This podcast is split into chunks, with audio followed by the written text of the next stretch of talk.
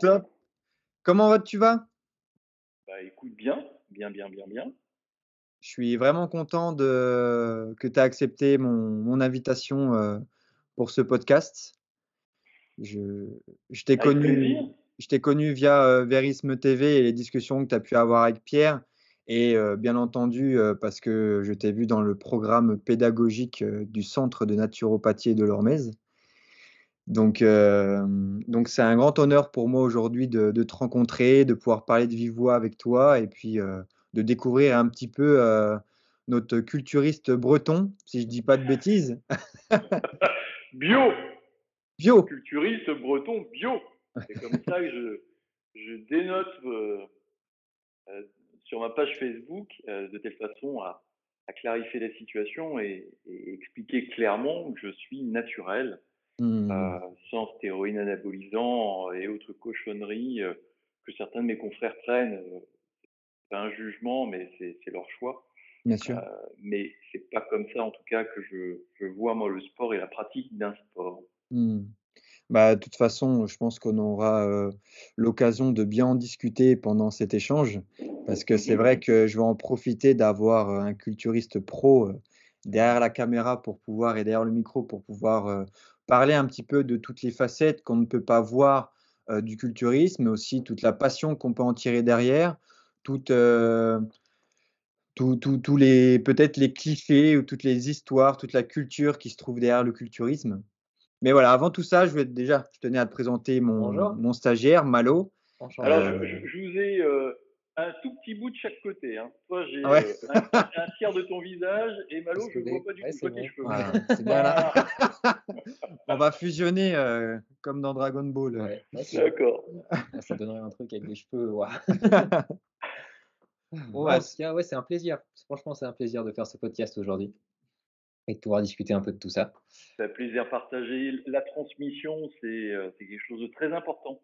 Euh, et voilà, je, le, le grand âge que j'ai euh, me met dans cette posture de, de transmission euh, plus facilement, effectivement. ça fait combien de temps, toi, que tu maintenant que tu transmets justement, que tu apprends et que tu es formateur?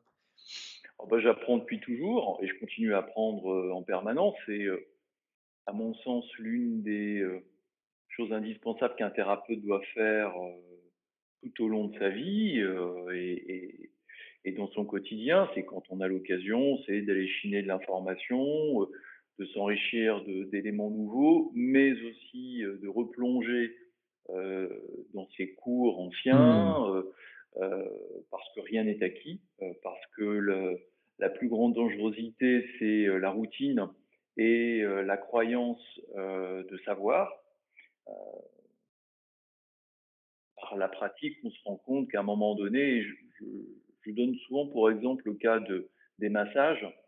Je fais du, du drainage lymphatique et tous les deux ans, euh, euh, je m'impose en fait de faire une piqûre de rappel, euh, donc de, de retourner en formation. Parce qu'en fait, on prend des mauvaises habitudes, on en enchaîne un, puis deux, puis dix, puis quinze, puis vingt, puis au bout du vingtième, on commence un petit peu à, mmh. à déformer un petit peu la manipulation, pensons bien faire, et puis on continue un peu euh, cette déformation pour au final parfois se retrouver assez éloigné euh, du principe premier euh, du, du massage et en tout cas de la formation. Euh, et donc on peut passer à côté de certaines choses, ce qui est quand même pour un thérapeute pas terrible, euh, d'où l'importance du coup de, de, de devoir se remettre dans l'acte, tout simplement. Et il Mmh. en va de même pour le sport, il en va de même pour la naturopathie, il en va de même pour l'anatomie physiologie. Euh, Moi, j'ai tout le temps le marieb avec moi. Euh, Là, il est à côté de moi parce que très souvent, euh, je mets le nez dedans. Le marieb, hein, ça te parle? Non, tu peux expliquer, heu, un peu pour tout le monde? Je vais le montrer. C'est encore mieux. Ah, le marieb, qu'est-ce que c'est? Allez, je, je, je, je précise que je n'ai pas de, euh, de royalties hein, sur la vente de cet ouvrage. C'est ça, le marieb. OK. C'est un tout petit bouquin, tu vois. Ah oui, c'est euh, une petite Bible. Euh, le, gros, intérêt du Mariette, c'est que, tu vois, euh, on mmh. a, euh, donc c'est vraiment un bouquin sur l'anatomie physiologie hein, qui est extrêmement intéressant. Euh, je pense que Pierre également s'en appuie souvent Mmh. pour, pour la rédaction de ses, ses cours en anatomie physiologie.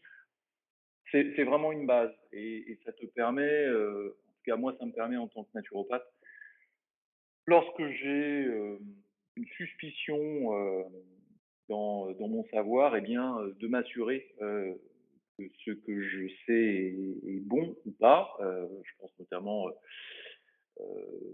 au niveau des os, des dominations des os, tu peux à un moment donné tout mélanger les pinceaux, hein, ce, qui, est mmh. tout à fait logique et, peut arriver. Donc là, au moins, ça clarifie. Puis en plus, il y, y a, pas mal de, de planches anatomiques que tu peux présenter à tes consultants pour une explication complémentaire. Ça, c'est vraiment. moi, je, suis très, très old school là-dessus. Hein. J'ai beaucoup de mmh. bouquins en cabinet et ça me permet de pouvoir justement apporter une véracité à mes propos en présentant, tu vois, les bouquins de Kousmine, mmh. le Marieb, mais également pour la musculation, tout ce qui est ouvrage de Guenil de Lavier, les méthodes de Lavier, avec des éclatés et des, et, des, et, des, planches anatomiques extrêmement explicites sur les travaux des différents groupes musculaires. Bon, il, faut vraiment avoir des bases comme ça. Le visuel, c'est un son important. Pour la transmission, le visuel est vraiment important. Il faut que ce soit en même temps ludique, ce n'est pas forcément le cas du mariage par ailleurs.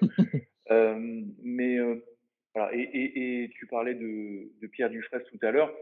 C'est vrai que Pierre, avec sa chaîne Vérisme TV, a contribué justement à, à expliquer de façon simple, de façon concise, de façon mmh. ludique, ce qu'est l'anatomie, physiologie, le fonctionnement de tel ou tel organisme, le, je pense tout ce qui est hormones, tout ce qui est mmh. fonctionnement du système digestif et j'en passe.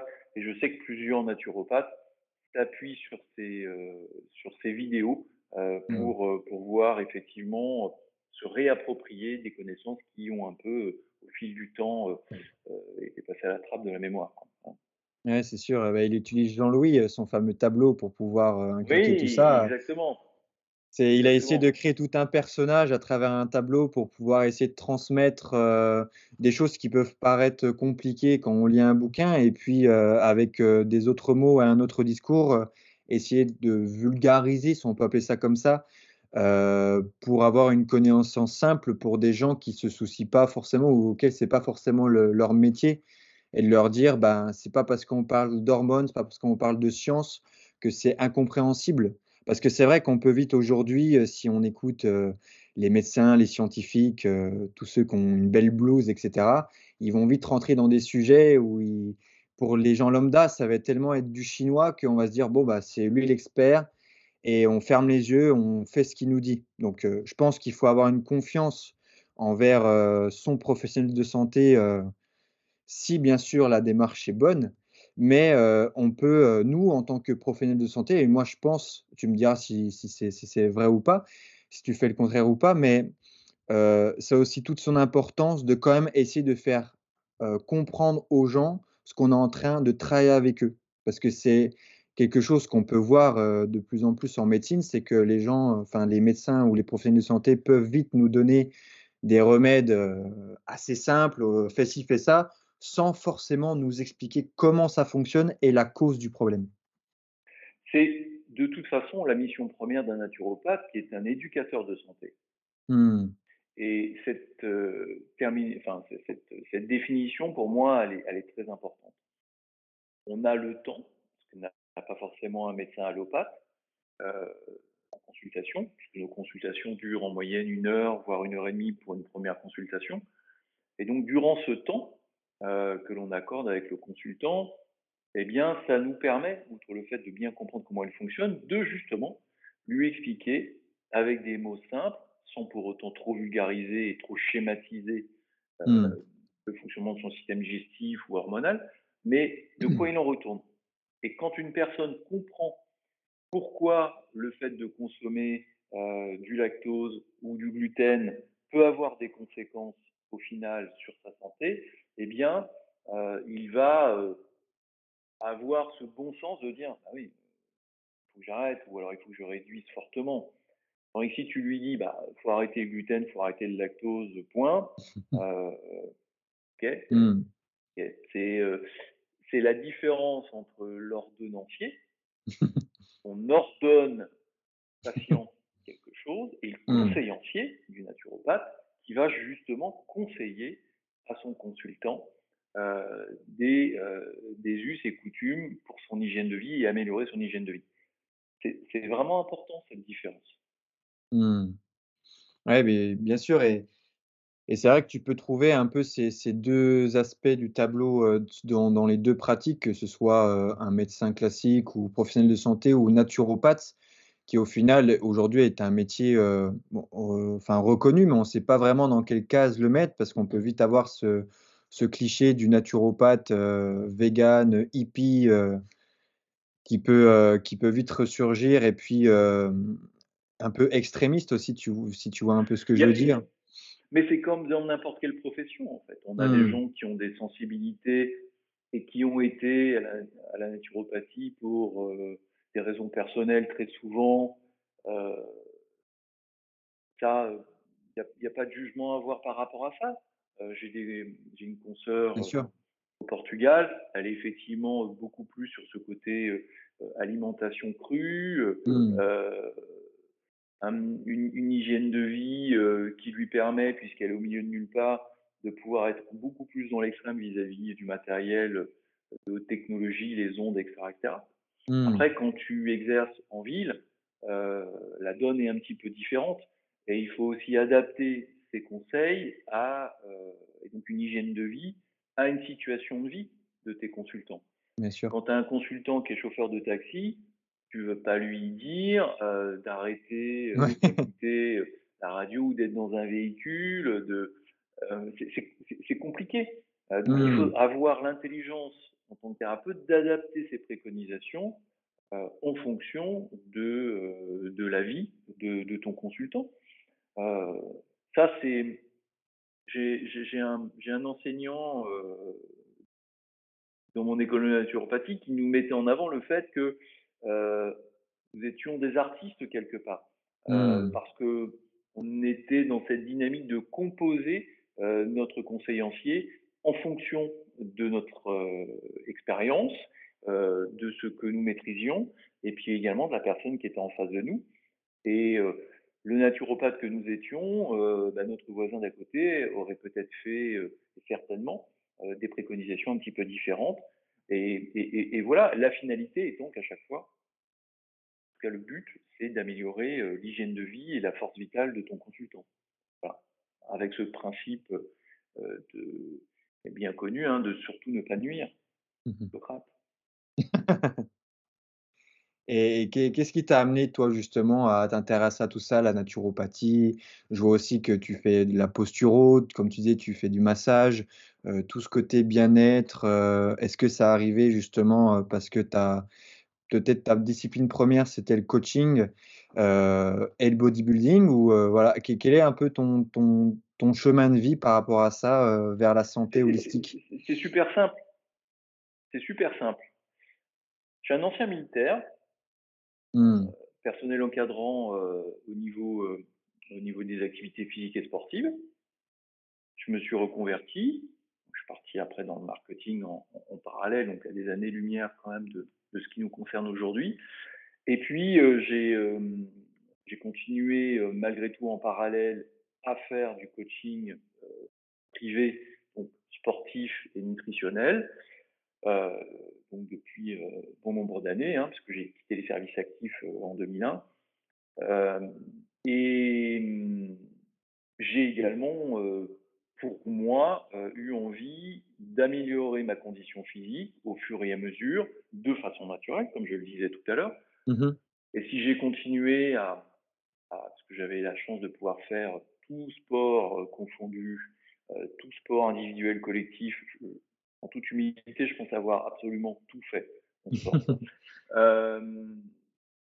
et donc, bah, du coup, j'ai voulu continuer là-dessus. Donc, j'ai d'abord fait du triathlon, après, j'ai fait du sport de combat, après, euh, euh, j'ai euh, été plus dans du sport individuel euh, sur, euh, sur la musculation parce que c'était ce qui était plus facile en termes d'organisation, puisque le triathlon prenait beaucoup trop de temps.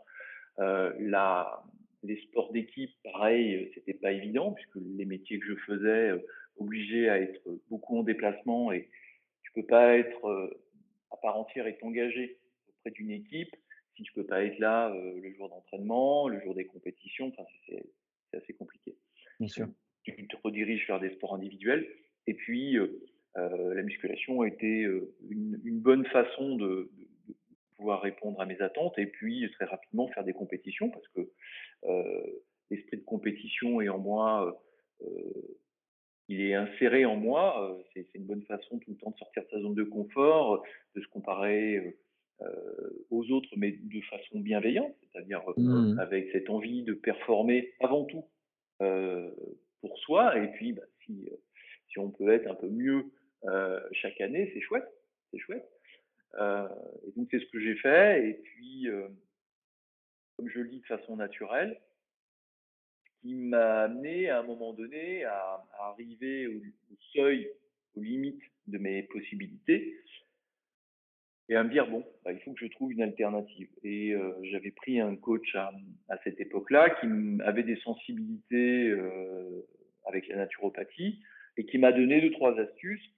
Et de fil en aiguille, je me suis beaucoup intéressé à la naturopathie. J'y ai trouvé énormément d'intérêt, mmh. notamment pour la euh, connaissance concernant l'alimentation, concernant l'usage des plantes, euh, pour pouvoir plus facilement me régénérer, plus facilement pouvoir me réparer en cas de blessure. Euh, et puis, euh, bah, tout ça fait que bah, tu t'acquiers, tu, acquiers une expérience qui t'est propre parce que le seul consultant que tu as, c'est toi. et à un moment donné, tu dis, bon, peut-être que je pourrais intégrer dans mes coachings sportifs, parce qu'à un moment donné, je n'ai fait que du coaching sportif, j'ai lâché les activités précédentes que j'avais. Qu'est-ce que, est-ce que je pourrais apporter de la naturopathie? Et en tant que professionnel, tu te dis, OK, je peux le faire, j'ai les compétences, mais pour ça, par sécurité, pour avoir euh, de bonnes cartes en main, RC Pro, euh, avoir, mmh avoir tu vois, toutes les bonnes choses de telle façon à pas faire du bricolage. Mmh. Euh, ben, je suis rentré en école de naturopathie. Et puis, je suis sorti avec une certification qui m'a permis d'affirmer. J'ai plus eu en fait cette, ce passage en école comme une VAE, quelque part, hein, une valorisation des acquis.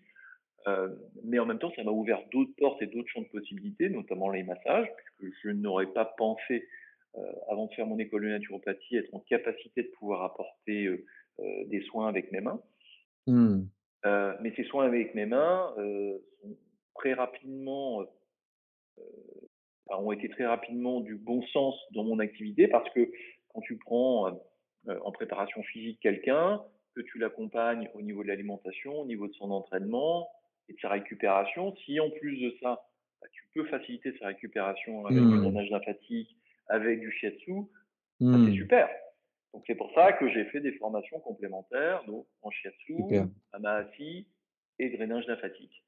Et puis, eh ben, euh, histoire d'ajouter une corde à mon arc en supplément, la posturologie est tombée euh, sous le sens parce qu'effectivement, tu peux encore plus optimiser euh, les conditions physiques d'une personne en améliorant sa posture. Donc, je mmh. me suis intéressé à la reprogrammation posturale. Mmh. donc, j'ai fait une première formation qui était plus un échec qu'autre chose parce qu'elle n'était pas forcément qualitative, et puis une autre qui était très qualitative avec le docteur Allier, euh, mmh. posturopole pour, euh, pour avoir une belle formation en posturologie et euh, donc à pouvoir apporter une préconisation. Donc ça me permet moi du coup en cabinet aujourd'hui, si je veux recevoir que quelqu'un en posturologie, de faire que de la posturologie, en naturopathie faire que de la naturopathie, en massage faire que des massages, en coaching sportif faire que du coaching sportif. Mais je peux aussi, et c'est à mon sens la valeur ajoutée que je propose dans mon cabinet, c'est de faire un patchwork de tout ça. Quand tu mmh. viens me voir en posturologie, je peux quand même en plus t'apporter des conseils par rapport à ton alimentation et ton hygiène de vie. Euh, si tu dois, si tu as une activité physique, eh bien je peux t'apporter euh, des éléments pour améliorer ta préparation physique. Voilà, c'est tout un ensemble c'est véritablement une, une, combinaison qui, euh, qui est pour moi du sens. Alors c'est vrai que quand on voit mon site internet, euh, ça fait un peu comme une carte dans une pizzeria où tu as 10 euh, pizzas, quoi. mais c'est la réalité. En fait, c'est des compétences que j'ai, que j'ai acquises au fil des années. Euh, j'ai 50 ans, donc c'est pas comme si j'avais 25 ans j'ai quand même pas mal, pas mal de, de bouteilles et d'expérience. Et donc, c'est pour ça que je propose ce panel, en fait, quelque part. J'ai eu un, un jeune étudiant qui m'a contacté il n'y a pas très longtemps pour savoir euh, s'il pouvait se spécialiser dans la naturopathie du sport et comment il fallait faire. Et à ça, je lui ai dit avant tout, bah, avant, sors de ton école, fais quelques années euh, en consultation, euh, développe-toi, fais-toi une, une expérience et à partir de là, après, bah, tu peux t'approcher euh, de préparateur physique, tu peux t'approcher de formations spécifiques sur la naturopathie du sport. Mmh. J'en ai réalisé une, mais il y en a, il y en a d'autres également sur, sur le marché. Et puis, euh, et puis à ce moment-là, oui, tu, tu- tu peux te diriger vers ça, mais avant tout, fais-toi tes armes, quoi. Fais tes armes avant tout. Ça, c'est important. Et, euh, et donc voilà. Donc aujourd'hui, euh, voilà qui je suis quelque part, en sachant qu'en parallèle, je continue toujours à, à- à faire mes compétitions parce que pour moi, c'est euh, un indispensable. Le Covid a été très dur parce que ça m'a obligé pendant deux ans à ne pas pouvoir faire euh, de compétition, à la fois parce que je Ah oui. n'étais pas inoculé et puis euh, je boycottais le pass euh, machin, euh, ce qui fait que j'étais tricard au niveau de toutes les compétitions, et notamment les compétitions internationales, parce que je, euh, je fais partie de l'équipe de France et Mmh. j'ai un statut international, donc euh, les compétitions euh, hors territoire, je ne pouvais plus les faire. Et, euh, et là, du coup, d'ailleurs, j'ai perdu mon statut international parce que ça fait trois ans que j'ai pas fait de compétition hors du territoire. Mmh. La dernière que je pouvais faire était aux États-Unis. Les États-Unis, il faut un schéma euh, vaccinal, Vaccinal. euh, machin euh, complet, que je n'aurai jamais. Euh, donc, euh, du coup, voilà. j'ai- Mais en tout cas, je, je repars du coup là plus sur des compétitions au niveau national ou européen. Et Mmh. puis tout le temps avec le même plaisir parce que avoir cette capacité à pouvoir faire des compétitions euh, euh, à 50 piges, c'est chouette quoi. C'est une, Ah ouais. c'est une, c'est une belle, euh, c'est une belle, euh, belle histoire, une, pas toujours évident tous les jours parce que notre corps, malgré tout, bah, il a une force vitale qui diminue au fil du temps, quand bien même on est Mmh. naturopathe, on sait comment il faut faire. Euh, Il n'y a pas de solution miracle. Il faut être vigilant. Euh, mais hum, je pense que c'est ça aussi euh, ce que je peux apporter, c'est cette expérience et, et cette valeur ajoutée que j'ai qui est, euh, j'espère en tout cas, être l'ambassadeur de mes propos. C'est-à-dire que c'est pas simplement euh, euh, ressortir ce que j'ai pu Mmh. lire, ce que j'ai pu voir, ce qu'on m'a appris, mais c'est aussi transmettre. On parlait de transmission tout à l'heure Mmh. transmettre ce que je vis dans mon quotidien. Et moi, quand je, quand je parle de cuisine, je peux parler cuisine très simplement parce que j'en pratique tous les jours. Euh, mais c'est pas pour autant que je suis naturopathe et je suis vegan, absolument pas. En tout Mmh. cas, être naturopathe et vegan, c'est pas la question, mais en, Bien tant- sûr. en tant que- en tant qu'athlète, j'ai un besoin en protéines qui est hallucinant. Euh, Mmh. il me faut à peu près 300 grammes, euh, 300 grammes de protéines par jour. Je vous laisse faire le calcul. Euh, je parle pas de 300 grammes de viande, hein, je parle de Oui, 300 oui, grammes de oui. C'est bien de préciser, ouais. Parce que je pèse, je pèse presque 100 kilos, donc euh, automatiquement, euh, bah, ça a des incidences. Et euh, un naturopathe sorti d'école, s'il voyait mon régime alimentaire, et il crierait au loup et il dirait stop, on arrête tout, on mange des graines germées et on mange et on arrête le poulet, on arrête le poisson, on arrête la viande rouge. Sauf que dans, mon, dans ma pratique sportive, c'est impossible, c'est pas possible. Bien sûr. Cependant, je varie toutes mes sources de protéines et donc dans mon Mmh. quotidien, parce que j'ai entre 6 et 8 repas par jour, euh, je vais avoir de la protéine animale, de la protéine végétale, euh, mais à tous mes repas, il y a de la protéine automatiquement. Mmh. Et justement, la naturopathie et l'expérience que j'ai de mon corps aussi me permettent d'améliorer mon mode alimentaire en fonction de mes ressentis et en fonction euh, bah, de, de la volonté euh, d'optimiser le bon fonctionnement de mon corps, euh, faire en sorte que mon foie soit tout le temps en pleine santé, parce que c'est quand même un organe majeur. Mmh. Je pratique au moins un jour par semaine du jeûne. Euh, il y a euh, également très souvent euh, des monodiètes, il y a très souvent des phases de repos total, même en Mmh. préparation. Tu vois, là, je suis à 100 jours d'une compétition.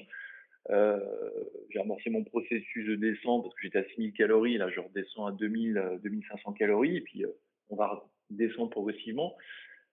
Euh, mais pendant ces phases-là, je vais avoir un entraînement assez intensif avec deux entraînements par jour, six jours sur 7. Mmh. Et puis, toutes les six semaines, je vais breaker une semaine totale. Me mettre au repos le plus total pour faciliter la régénération cellulaire, tissulaire, euh, optimiser le bon fonctionnement de mon système digestif pour pouvoir ensuite continuer et repartir. Parce que c'est quand même très, euh, euh, comment dirais-je, le, culturisme, c'est un stress très important, ça génère une très forte acidité du corps, ça génère mmh. beaucoup de dégradation. donc il faut faciliter les choses pour que le corps puisse se régénérer et reconstruire. et ça, tu ne l'auras que par de l'alimentation de qualité. Mmh. Et ça fait d'ailleurs partie des autres choses quand, j'utilise le terme bio sur ma page Facebook, bodybuilder breton bio. C'est aussi parce que je n'utilise pas de compléments alimentaires. Ah, même en consultation d'ailleurs, hein. sauf pour certains cas de figure où on est obligé de faire une, euh, un apport euh, un peu plus important euh, en zinc pour certaines, pour certaines personnes. Mais généralement, 98% des cas, il n'y a jamais des compléments alimentaires.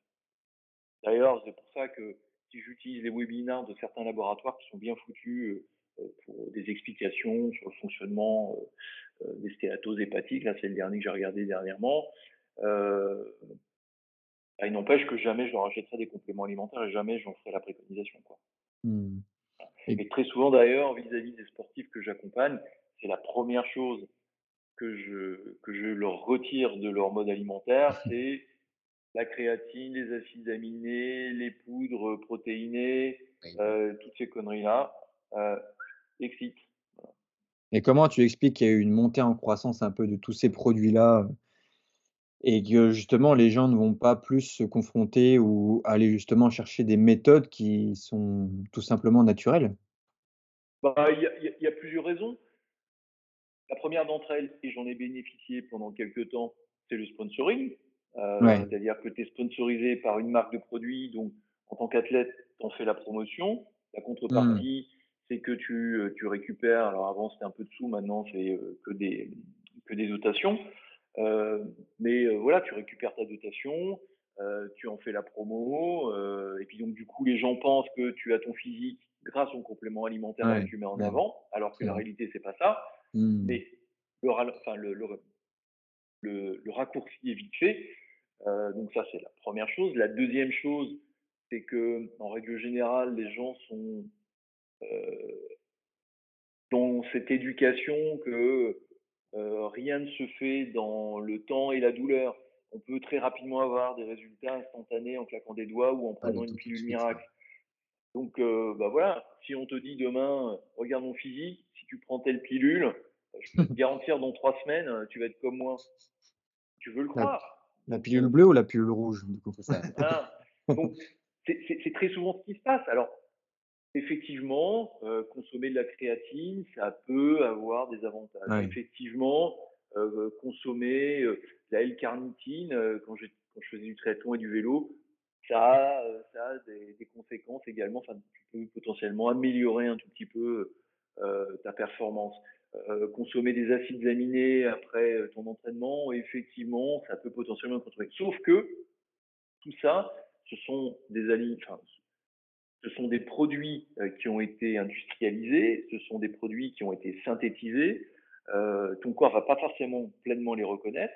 Mmh et une grande partie de ces derniers, euh, tu vas payer en plus une fortune parce que ça coûte quand même très cher, vont, vont finir aux toilettes. Ton corps va synthétiser qu'une toute, petite partie de ces, euh, de ces compléments alimentaires. Et euh, moi, je, je, suis assez adepte du pollen de miel parce que pour moi, c'est une bonne source d'acides aminés essentiels avec un peu de glucides. Donc, du coup, à l'issue de ton entraînement, le fait de te faire un petit, euh, un petit shoot avec ça, c'est super. Ben, c'est tellement mieux et c'est un aliment vivant c'est un, aliment qui est, euh, euh, va être assimilé à 100% par ton organisme plutôt que gober une gélule, quoi. Mmh. Ou l'intérêt de gober une gélule. Ça me fait penser, c'est une petite anecdote, hein, mais j'ai un consultant qui consommait des gélules de vinaigre de cidre. Mmh. Il faudra m'expliquer quel est, quel est l'intérêt de consommer des gélules de vinaigre de cidre qui vont être vendues peut-être 10 à 15 fois le prix euh, du litre de vinaigre de cidre. Il faudra m'expliquer. Je... Mais on en revient à la même chose, c'est que c'est tellement plus simple pour les gens de prendre un, un pilulier ou un gélulier et de s'enfiler euh, 4, 5, 10 gélules, voire plus euh, le matin, euh, euh, autant le midi, autant le soir, plutôt que avoir une alimentation qui va être saine, équilibrée.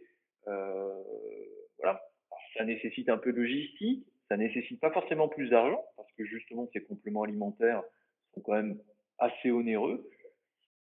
Je, me fais certainement pas des amis hein, en disant ça, mais c'est ce, ce que je pense, donc je m'en Oui, bien sûr, il n'y a aucun souci. Et, et en tout cas, toutes les personnes que j'accompagne, euh, elles ont des résultats et elles ont des résultats justement euh, pour avoir arrêté. Et, euh, et elles sont. Je, je, je, je me remémore en fait souvent les listings qu'ont les gens, mais c'est un truc de malade quoi. Ça fait des Mmh. budgets euh, de l'ordre de 150 euros par mois euh, Mmh. minimum. Mettez 150 euros chez un naturopathe. Quoi. Euh, franchement, euh, déjà ça coûtera moins cher. Et, Ouais. et, et, et- et en plus de ça, euh, bah, tu auras vraiment des résultats euh, sur le long terme. Ouais, bien sûr. Et puis, si on va voir un peu plus du côté, compétition où là, dans c'est vrai que dans le culturisme et dans le bodybuilding, on peut, on peut vite parler de ça. On voit une compétition, à la télé ou en vrai, on va tous dire: «Ouais, mais de toute façon, eux, ils sont dopés, c'est pas possible d'avoir ce corps-là naturellement». Est-ce que toi, tu as des anecdotes déjà de personnes que tu as côtoyées ou des athlètes, heu, en qui tu as été en face qui qui avaient vraiment ces pratiques-là, heu, limite un peu de drogue, heu, par le dopage? Bah, Est-ce qu'il y c'est a un aussi secret, c'est c'est un secret de polichinelle en fait, le, le, le- le dopage dans le sport d'une façon générale et dans le ouais. culturisme en l'occurrence. Euh, je, je discutais euh, dans la salle où je m'entraîne, il y a un ancien champion du monde, Waba, des, fin, des années fin 90. Il y a une ancienne vice-championne du monde euh, des années 90 également. Euh, et on discutait euh, de ça très simplement. Et euh, l'ancien champion du monde me demandait, il disait, mais toi, est-ce- qu'est-ce que tu prends? Qu'est-ce que tu as pris? Je lui dis, mais écoute, je ne prends rien. Il dit, tu peux me le dire. On est entre nous, tu peux me le dire. Je lui dis, mais écoute, moi, je n'ai jamais rien pris, ça ne m'intéresse pas. Euh, moi, je travaille à la force du poignet pour avoir le physique que j'ai, qui effectivement a atteint ses limites, c'est-à-dire que je ne pourrais pas faire plus que ce que j'ai, mais je suis quand même Mmh. assez satisfait de ce que j'ai. Ça me nécessite du boulot. C'est pas pour autant d'ailleurs que ceux qui sont euh, sous euh, accompagnements médicamenteux euh, ne font pas de boulot. C'est pas la question. Ah bien sûr, bien sûr. C'est juste que l'effort n'est pas le même. Et moi, mon objectif en pratiquant une activité euh, physique et sportive, c'est d'entretenir mon corps pour que ce- mon corps, ce véhicule, puisse m'amener le plus loin possible dans mon histoire de vie. Et je veux être en pleine santé jusqu'à la fin, autant que possible. Mmh Mais il est certain que quand tu prends euh, des substances anabolisantes euh, ou des substances diurétiques, eh bien, tu réduis potentiellement euh, ta, ta- ton espérance de vie, euh, ta capacité de régénérer. C'est du bon sens, c'est logique.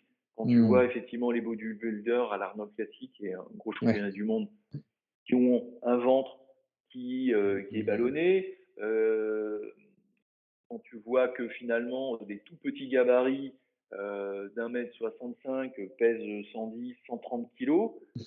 Moi, je fais 1 mètre 85. euh, sur scène, je suis à 85 kilos. Tu te dis waouh quoi. Et, et quand j'ai Mmh. fait ma dernière compétition internationale et championnat d'Europe, j'ai fini sixième, euh, le mec qui était cinquième avait 20 kilos de plus que moi. Ah ouais, ouais, ouais. C'est clair, euh, tu, tu- tu te dis, et on était sur les mêmes tranches d'âge. hein. Effectivement, tu, tu peux pas, tu peux pas lutter euh, de la même façon. Mais l'anecdote aussi, c'est que en continuant à faire des compétitions, j'ai de moins en moins de compétiteurs. Soit parce que bah, ils sont fatigués, ils en peuvent plus, soit parce qu'ils sont morts, euh, soit parce que bah, ils ont des très très gros problèmes de santé. Mais il y en a beaucoup qui ont passé l'arme à gauche aussi. hein. Et est-ce qu'aujourd'hui, il y a des, comment des des des catégories, entre guillemets «bio», où tu es obligé de montrer patte blanche, Euh, comme bah, toi tu écoute, prends pas de produits l- dopants? l'année dernière, j'ai fait, euh, il y a, il y a plusieurs fédérations. Ouais. Euh, alors en France, il y a, c'est un peu compliqué parce que le, le ministère de Jeunesse et Sport ne reconnaît aujourd'hui qu'une seule, euh, qu'une seule fédération. Les autres sont des fédéra- fédérations internationales, mais non reconnues en France. Donc j'ai fait une fédération qui n'était pas reconnue par le ministère de Jeunesse et Sport, mais qui était reconnue à l'international comme étant une fédération euh, naturelle Mmh. avec une sélection où euh, tu passes euh, des tests euh, au détecteur de mensonges et où si tu gagnes la catégorie, tu as un test urinaire. On te vend ça comme ça et tu payes pour ça. C'est-à-dire qu'en fait, en tant qu'athlète, tu vas payer ton inscription, tu vas payer tes tests également, c'est toi qui payes. Bon. La réalité, ça a été quoi? C'était j'ai gagné, pour moi, euh, j'ai fait effectivement fait euh, le test euh, euh, de, de comment dirais-je euh, savoir si je mentais ou pas. Euh, voilà, avec euh, tout ce qu'il faut, euh, bah, comme si tu étais dans un euh, commissariat de police, hein, un truc euh, assez rigolo. Euh, par contre, j'ai pas eu de test d'urine. Et euh, sur toutes les compétitions que j'ai fait, j'en ai fait euh, plus d'une trentaine, euh, j'ai jamais eu de test urinaire. J'en ai Mmh. jamais eu. Parce que ça coûte très cher, en fait. La morale, euh, morale de l'histoire, c'est quoi? C'est que, en fait, dans cette compétition l'année dernière, il y avait des compétiteurs euh, suisses, belges, allemands. Ils étaient chargés comme des poneys. Ça se voit, ça se sent à la transpiration. Ouais, ouais. Et euh, voilà. Donc, moi, je m'en fous. Chacun fait ce qu'il veut avec son corps. Mmh. Effectivement, ça peut paraître un petit peu déloyal de tricher. Mais c'est leur histoire, c'est pas la mienne. Moi, ce qui m'importe, c'est justement de gagner face à des gens comme ça. Mmh. Parce que c'est une façon de leur dire, ah, tu as, dépensé 10 000 balles dans ton protocole, bah, regarde, moi j'ai dépensé peanuts et je suis devant toi. Mmh. Ouais, c'est remettre en question vraiment cette approche, heu et ce Alors, qu'on essaye de nous faire vendre, quoi? Voilà. Effectivement, comme je te l'ai dit, hein, au niveau européen, et puis après sur, des niveaux supérieurs, je suis complètement largué. Euh, effectivement, les gens sont beaucoup plus massifs, ils vont gagner devant moi. Donc là, j'ai aucune chance de pouvoir mettre en avant ce propos que je viens de te tenir, mais on peut pas raisonnablement euh, prendre euh, 10, 20 kilos de masse musculaire euh, chaque année. C'est impossible. Et je connais plusieurs copains qui sont comme ça. Ils prennent 10, 15, 20 kilos. J'allais dire tant mieux pour eux. Mais euh, les conséquences sont quand même euh, assez importantes derrière. Mmh. Euh, et puis, comme je te le disais, moi, je veux durer le plus longtemps possible. Autant Bien sûr. hein.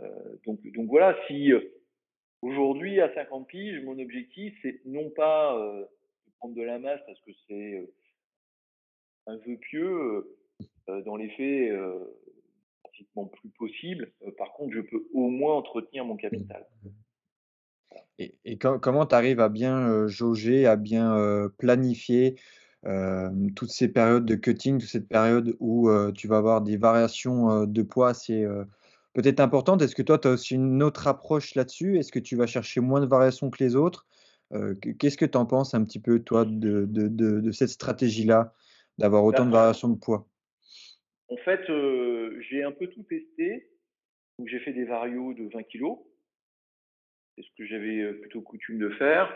Pas mal. Euh, sauf que bah, les conséquences, elles sont très simples. C'est que c'est éprouvant. Euh, ta peau, elle aime pas du tout. Du coup, Mmh. euh, bah, comme une femme enceinte, hein, tu as des vergetures. Euh, et puis ça, c'est à vie. Hein, T'es niqué hein, par rapport à ça. T'auras beau euh, consommer du bouillon d'os avec du collagène pleine balle, ça changera pas la musique. Hein. T'es marqué, t'es marqué. Euh, donc bah là, j'essaye d'être euh, 10-12 kilos. Alors là, en l'occurrence, bah, j'ai voulu quand même retester cette année une, une augmentation au niveau de mon poids pour mettre plus de charges lourdes et voir ce que ça pouvait donner. Mais j'ai Ouais. pas tenu très longtemps parce que je- ça m'emmerdait de manger autant. Euh, ça m'emmerdait de, de devoir euh, euh, effectivement mettre un peu plus lourd, mais avec le risque de la blessure. Et Mmh. euh, ça, je peux pas me permettre. Je, peux pas- je suis quand même à mon compte. Donc, euh, si demain je me blesse, euh, et que j'ai un limbago et je suis coincé au lit, je peux pas, je peux pas travailler en cabinet, c'est pas possible. Bien sûr. Il y a tout ça à prendre en considération. Donc, un vario d'une dizaine de kilos quand on, quand on fait ma taille et mon poids, c'est pas trop, c'est c'est du domaine du possible. Euh, après, le plus difficile, effectivement, c'est de garder euh, ton hygiène de vie euh, tout au long de l'année, avoir des petits, euh, des petits, euh, des petits détours euh, sur les périodes de fête ou sur les, les moments de joie euh, en famille, un mariage, un truc, parce qu'il faut pas non plus euh, être, extrémiste Bien sûr. et dire euh, ça y est, plus jamais de ma vie je mange un couscous, plus jamais de ma vie je mange une galette des rois. euh, ça, c'est c'est des, des mensonges qu'on se fait à soi-même parce que c'est pas possible à un moment donné ou à un autre. À moins d'être sur une île déserte, on sera de nouveau confronté à ça et on passe à côté d'un moment euh, de partage et convivial avec les amis, avec la famille, soit on en profite et puis on se dit bon bah derrière je fais le nécessaire pour pouvoir éliminer plus rapidement ce gluten que j'aurais consommé ou cet excédent de, de calories. Mm. En plus, il y a un facteur à prendre en considération, c'est le côté psycho-émotionnel, parce qu'à partir du moment où tu t'es vu sur scène, enfin, tu te vois sur scène par les photos ou les vidéos, et tu sais quel physique tu peux avoir, et que tu te vois dans la glace, et que tu as 10, 12 kilos de plus, et tout est caché, tu as un peu de bite, tu as un petit peu de poète-poète sur les côtés, tu te détestes. Tu ne veux pas cette image-là. Mais malheureusement, on ne peut pas avoir ce physique de scène tout au long de l'année. C'est impossible. On ne peut pas. Dit. Le physique de scène, on le garde 48 heures à peu près. Et d'ailleurs, c'est pour ça que Hmm. Euh, les différents clichés que j'ai fait post Ouais. compétition, je les ai Hmm. faits au lendemain ou sur le lendemain d'une compétition. Hmm. Parce qu'en fait, au bout d'une semaine, ça y est, tu refais de nouveau euh, une rétention d'eau, donc tu as de nouveau un voile, tu es obligé de te, te réalimenter parce que, je te disais tout à l'heure, là, je, je suis en phase descendante, donc je suis à 2500 calories, mais je descends à 700 calories. 700 calories pour un gabarit comme le mien, donc 1m85, et euh, sur scène à 85 kg. C'est très peu. Ah, bien Et je m'entraîne. Hmm. Donc, donc euh, c'est euh, j'ai perdu le fil de ce que je voulais te dire Euh, mais mais mais donc du coup il faut être vigilant c'est à dire qu'il faut pas être dans l'extrême à penser qu'on aura le corps qu'on a sur scène tout au long de l'année ça c'est pas possible Euh, et donc tenir un régime alimentaire extrêmement strict tout au long de l'année parce que pour cracher son métabolisme il n'y a rien de mieux Hmm. euh, mais il faut pas non plus être dans l'excès et ouvrir les vannes et euh, faire comme malheureusement font beaucoup à l'issue de la compétition, se baffrer euh, dans la semaine qui suit en faisant euh, open bar sans arrêt, sans être vigilant sur son alimentation parce que les conséquences, ah bah, euh, c'est pareil, elles sont terribles. On prend du poids euh, très rapidement, puis là, pour le perdre, c'est une autre paire de manches. Quoi. Et le rapport à l'alimentation, il est très particulier. Il, a- il- il est toujours très difficile, hein, euh, quelle, quelle que soit ta pratique physique et sportive, même si tu pratiques pas de sport. Mais en l'occurrence, pour un culturiste, euh, bah, tu sais, euh, quand tu passes ton temps à boulotter de la protéine euh, et du brocoli, à un moment donné, le brocoli, t'en as marre. quoi. Hein, euh, t'as, t'as envie un peu d'autre chose. Et puis les épices, ok, à un moment donné, c'est plat. Hein. Et du coup, quel est c'est quoi l'aspect le plus éprouvant dans ta pratique? Du coup, est-ce que c'est la nutrition? Est-ce que c'est l'entraînement? Est-ce que c'est la la dysmorphie corporelle de te voir, hors saison, avec un physique hors saison? C'est l'alimentation et, et, ce, et, ce, et ce regard sur soi. Ouais. Ouais, clairement. L'alimentation parce que les trois dernières semaines sont vraiment très difficiles et les gens qui me connaissent et qui me pratiquent euh, sur ces trois dernières semaines savent que c'est vraiment dur. Euh, j'avais, j'avais avec des consoeurs fait un stage justement de massage et de réflexologie euh, alors que j'étais à, à l'avant-veille de ma compétition européenne. Euh, j'étais, j'étais un zombie quoi. Ce qui pour un naturopathe est un peu, un peu chelou quoi. Parce que je dis mais et d'ailleurs sur ces périodes-là je consulte pas parce que c'est pas, je, je, je ne pourrais pas correctement faire mon travail. Je me mets en off véritablement sur cette, euh, sur cette partie-là.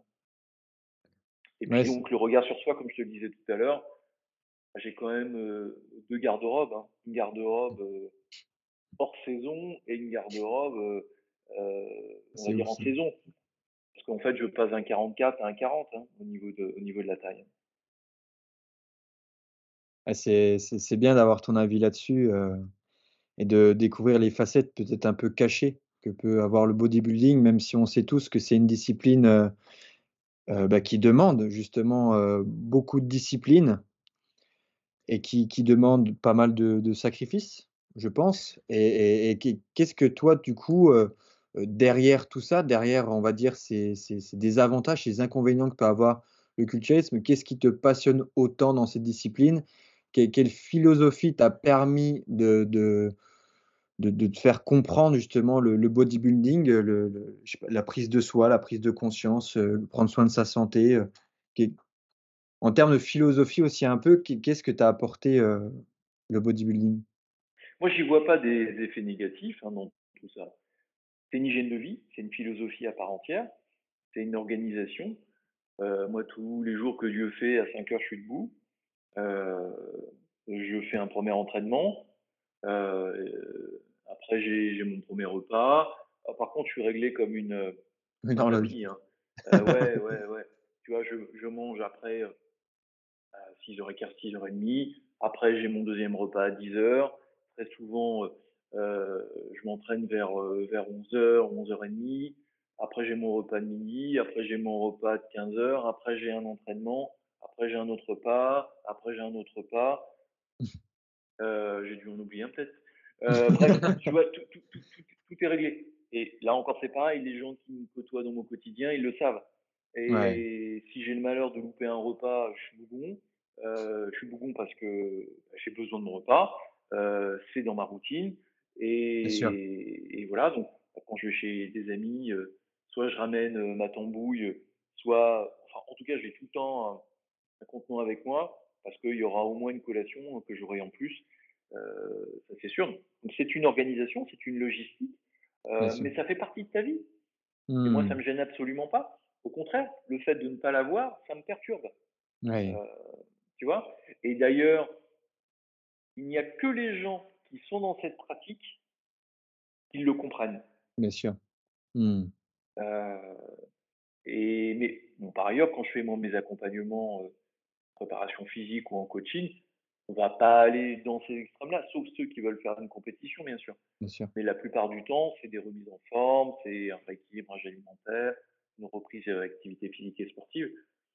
Euh, cependant, comme je te le disais tout à l'heure, c'est vraiment une philosophie et, et, en rien c'est un, c'est une problématique, c'est, euh, ce sont des choses obligatoires, pénibles, parce que tu pourrais pas tenir dans le temps le nombre d'années que je fais ça, euh, si, si c'était vraiment euh, une épreuve, euh, tu lâches prise à un moment donné. D'ailleurs, tous les régimes, toutes les personnes qui font un régime, à un moment donné, euh, bah, elles pètent les plombs et euh, elles, elles, font péter la ceinture parce que mmh. justement, c'est tellement restrictif et elles le font à l'encontre de leur volonté primaire. Ah bah, bah qu'elles qu cassent, qu cassent ce mode alimentaire. Moi, ce mode alimentaire, il me, il me convient. Et au contraire, je suis malheureux si je vais chez mes parents parce que ma mère, qui aime bien cuisiner un peu à l'ancienne, avec beaucoup de sauces, beaucoup de trucs comme ça, euh, bah, je lui demande de faire des choses à part parce que je ne pourrais pas manger ce qu'elle me, qu'elle me fasse. Euh, je vais être malade. Euh, bon. Ouais, bien sûr. Et quelle est l'importance la, la, de la place que tu peux donner à tout le travail du posing? Tous les jours. Tous les jours. Mmh. Tous les jours entre les séries. Tous les jours entre les séries. Euh, ce matin, j'ai fait mes cuisses. Tu fais tes cuisses. Paf, tout de suite, tu fais, euh, tu fais une pause cuisse entre tes séries. Qui va te permettre en plus de pouvoir contracter pleine balle le groupe musculaire concerné, de le visualiser, de le ressentir. Et donc, du coup, quand tu retapes mmh. dessus de nouveau, tu as bien l'assurance que tu travailles bien le bon groupe musculaire concerné. Est-ce que malgré toutes ces années d'expérience que tu as maintenant dans le bodybuilding, il y a encore, euh, ça t'arrive de te surprendre encore à dire, euh, j'avais jamais ressenti cet endroit-là comme ça, d'une certaine manière, ou tu euh, il y a certains groupes musculaires qui sont très difficiles à ressentir. Ouais, bien sûr. Et moi, vu que pendant des années, j'ai fait beaucoup de, de, de, de sport d'endurance, Euh, et par rapport à, à mon morphotype, j'ai des jambes relativement fines. J'aurais jamais des, des cuisseaux euh, énormes. Euh, les, les cuisses, c'est euh, des points, beaucoup de points dans les concours. Et la seule solution que j'ai, c'est d'avoir des cuisses découpées. Et donc, du coup, avoir au niveau de, de, de ton cutting, un cutting, un cutting au cordeau, quoi. Mmh. Euh, on a tous des points forts. Et il faut justement, dans ce sport-là, connaître ses points forts et ses points faibles. Et moi, euh, l'un de mes points faibles, parce que j'en ai plusieurs, c'est celui-là, entre autres. Et tu penses à quoi d'autre quand tu dis points faibles? Et au contraire, est-ce que tu as des points forts dont tu es particulièrement fier? Oh, ben, mes points forts, c'est facile, c'est mes bras, hein. Je fais Ouais. 52 bras, c'est tranquille. C'est mon dos parce que j'ai c'est très souvent d'ailleurs ce que je mets en avant au niveau de mes photos parce que j'ai un dos qui est plutôt, heu, plutôt bien foutu, heu, bien bien découpé. Heu, il pourrait être encore un peu plus évasé, heu, mais c'est de plus en plus difficile au fil du temps. Donc ça, c'est des valeurs sûres et c'est ce que je mets en avant dans tous mes posings, hein. Parce que la force du posing et notamment du posing libre, c'est d'avoir l'intelligence de montrer au juge, heu, tes points forts et de masquer tes points faibles. Mmh. En fait, ouais, c'est vraiment un espèce de tu deviens un peu comme un sculpteur où tu essayes, heu, comme de la pierre, essayer de façonner, la meilleure version de toi-même avec, heu, tout ce que tu connais, heu, de toi-même? dont tu disposes. Oui, en en sachant que c'est un peu quand même, une image d'Épinal, hein, parce que dans les faits, c'est pas si simple que ça. Bien sûr. Heu, moi, j'ai des petits mollets, j'ai beau taper dedans, ils grossissent pas comme j'aimerais. Mmh, mmh. Heu, tu as beau travailler les différents angles, tu as beau voir au niveau anal-physio ce que tu peux faire pour améliorer tout ça il y a aussi un gros facteur génétique, hein. Ça Mmh. d'ailleurs, c'est un sujet qui est super important, c'est qu'il y a ce facteur génétique et il y a un dicton un peu, je sais pas si c'est un dicton d'agriculteur ou quoi, mais on on fait pas un âne un cheval. Si tu as un tout petit gabarit, si tu as, as une génétique qui qui te permet pas d'avoir des gros bras, des grosses cuisses, un un bon torse, tu auras beau t'entraîner comme il faut, à un moment donné, voilà et c'est pour ça que certains d'ailleurs pilule. franchissent, le seuil de Ouais, de ouais. des stéroïdes anabolisants parce que Mmh. c'est une façon pour eux de franchir cette étape-là. Et tu vois, sans pour autant en faire l'apologie, mais heu, avant, de prendre des stéroïdes, déjà les mecs, entraînez-vous, développez votre corps et quand vous êtes aux limites de votre corps après, si vous voulez franchir le pas, faites-le, mais le faites pas avant parce que c'est complètement con, quoi. Mmh. J'aimerais bien aussi aborder avec toi tout le côté qui peut être, artistique de cette discipline où quand tu montes sur scène, est-ce que qu'est-ce que toi tu ressens? Est-ce que c'est un peu comme au théâtre où tu tu dois jouer un personnage où est-ce que tu dois exprimer pleinement la personne que tu es? Est-ce que derrière aussi tu as ce travail, derrière de tout, ce travail de scène que tu vas mettre en place pour tes compétitions? C'est une bonne question. Tu as dû peut-être regarder les vidéos que j'ai mises, heu, sur, heu, sur ma page Facebook, non? Peut-être pas spécialement? Heu, j bah, j'ai pas le le le souvenir en tout cas, heu, d'avoir, heu, t'entendu évoquer ce sujet. Alors, en fait le posing et le fait de d'être un personnage sur scène c'est stratégique. Stratégique parce qu'il faut marquer les esprits, des juges, il faut marquer les esprits du public et quand tu as le public avec toi, bah, tu prends des points. Quand tu marques l'esprit des juges, tu prends des points. Quand tu Mmh. marques l'esprit des organisateurs, tu prends des points. Et heu c'est anecdotique, mais j'ai un copain une fois qui m'avait dit: «Tu devrais te faire des vacances, enfin des améliorer un petit peu ta barbe parce que tu ressembles un petit peu à Hugh Jackman, Wolverine, Wolverine». ouais. Je dis: «Ah ouais, tiens, c'est pas con».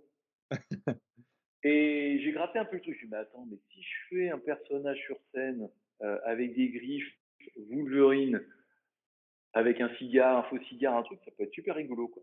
Ouais. Et donc la compétition 1re compétition que j'ai faite avec ça, c'était championnat de Bretagne que j'ai gagné et justement, j'ai joué le rôle de Wolverine. Super. Et avec une musique adéquate d'un des films de Wolverine. Et du coup, ça a super bien marché. Et j'ai décliné ce personnage pendant plusieurs sessions. Alors, en sachant que quand tu fais un championnat officiel, un championnat de France, un championnat d'Europe, tu n'as pas le droit de faire ça. Tu n'as pas le Mmh. droit de, euh, sur ton posing libre, d'avoir des accessoires, d'avoir des trucs. Par contre, dans tous les grands prix euh, ou les, les, les, les petites compétitions régionales, tu peux le faire. Mmh. Donc en fait, toutes les compétitions où j'avais la possibilité de le faire, bah, j'ai joué ce personnage de Wolverine.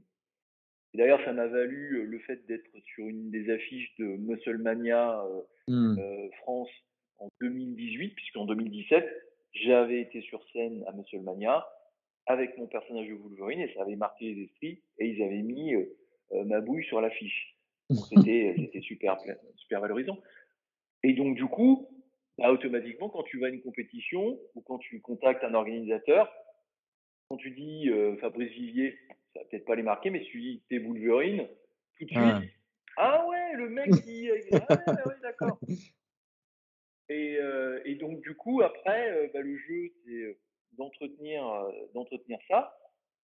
Donc, du coup, sur mes posing libres, j'ai fait un Wolverine qui fait un striptease, j'ai fait un Wolverine Ouais. qui sort d'un combat, avec du sang partout sur le corps. enfin, euh, tu, tu fais plein de déclinaisons rigolotes, c'est hyper plaisant, en fait, c'est drôle. Mmh. Euh, parce que c'est du plaisir. Et ça m'amène à ça, c'est que moi, je fais ça, non pas parce que c'est un métier, parce que c'est pas un métier en France. Euh, Mmh. Ça l'est euh, aux États-Unis, ça l'est dans, dans certains pays, mais ça ne l'est absolument pas en France. Bien sûr. Euh, et je le fais par plaisir et par jeu. Donc c'est effectivement, je suis un ancien prof de théâtre, hein, euh, donc il y a peut-être ça aussi qui ressurgit en moi, euh, mais c'est cette envie euh, de d'être sur scène et puis c'est quand même pas évident d'être sur scène euh, en slip devant 700 personnes quand même, Ouais, c'est sûr. tu vois? Donc euh, c'est intéressant de, de de prendre la peau d'un personnage, ça va quelque part être une forme de protection euh, Mmh. parce que c'est pas toi euh, Fabrice euh, qui, euh, qui monte sur scène, mais c'est euh, je vais modifier mon nom sur Instagram, c'était Fabrice Turtle, et puis, puis Wolverine. Voilà, c'était une façon un petit peu déguisée de te protéger euh, par ailleurs. Euh, mais en tout cas, oui, ça, ça, c'est quelque chose de très important euh, d'avoir tout le temps cette volonté de faire le show, parce que c'est du show.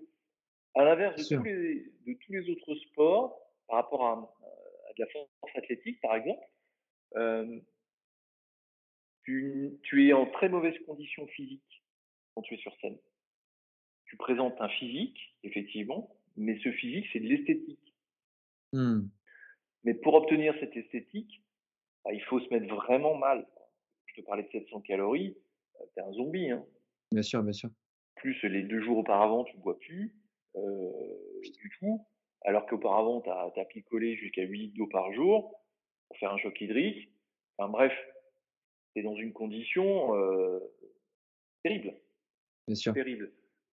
Euh, donc c'est ça qui est assez amusant dans ce sport-là, c'est que on est au plus mal de sa condition physique pour présenter un physique euh, mieux. Non, c'est c'est sûr. Moi, c'est quelque chose qui m'a interpellé.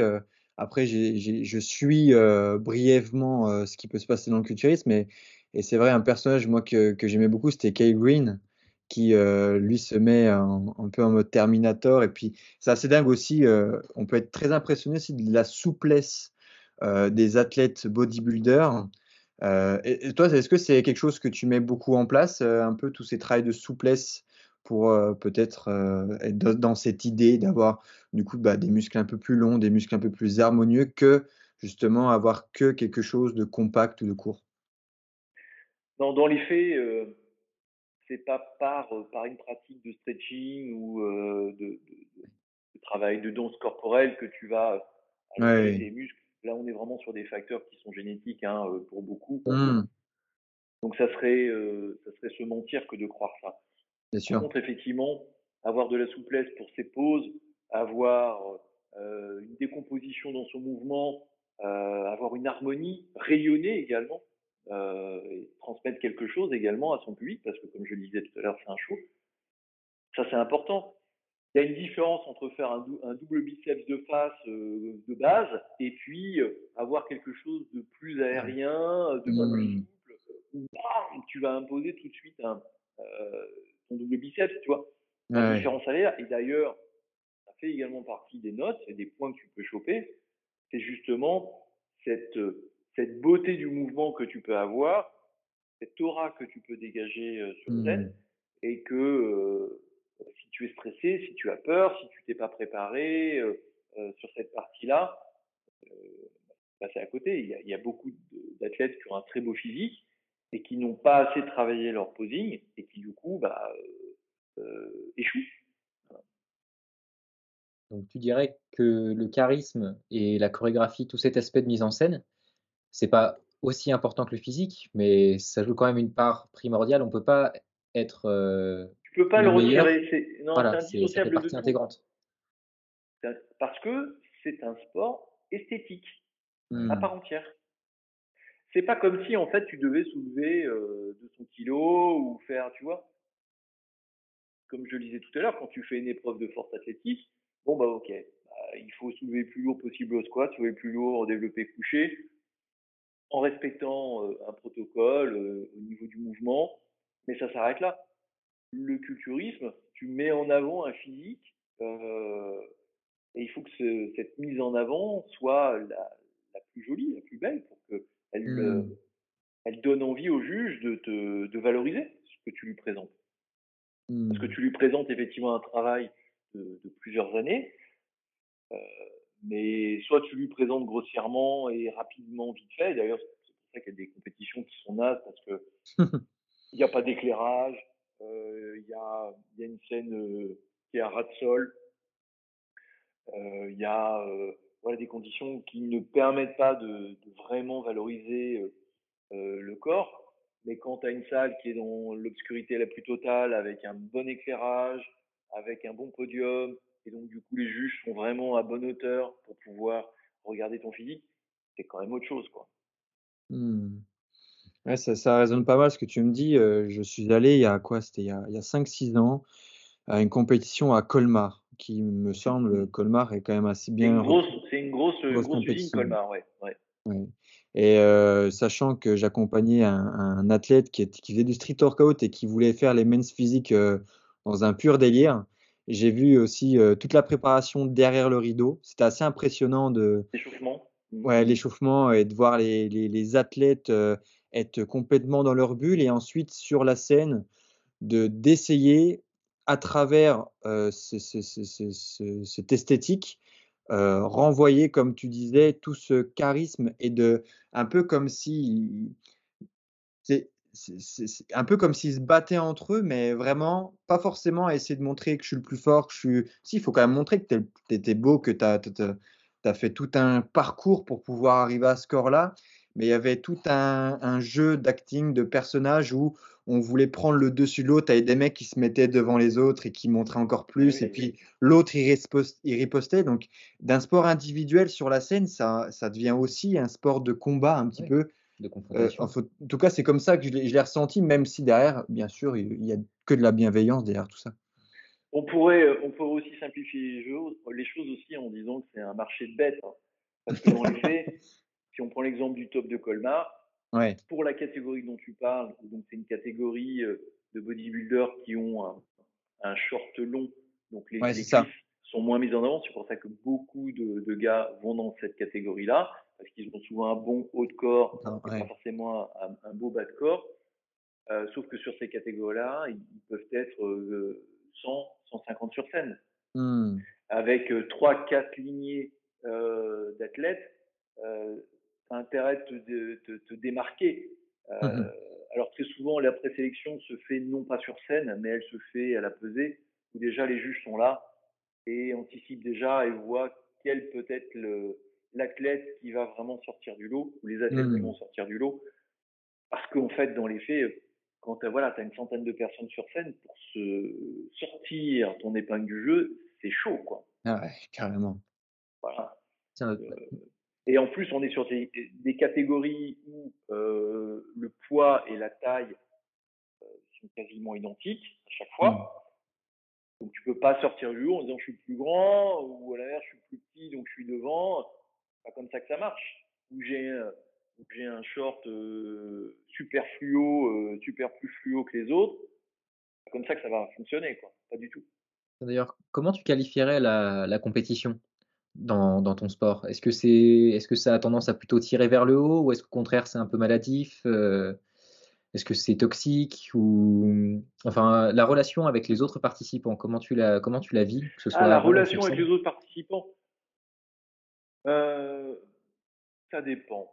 Euh, il y, a, y, a des compétitions où les mecs sont super sympas, on s'entend bien. En plus très souvent, tu fais une saison, tu fais 2, 3, 5, 6, 7 compétitions euh, dans l'année, euh, bah, tu revois les mêmes.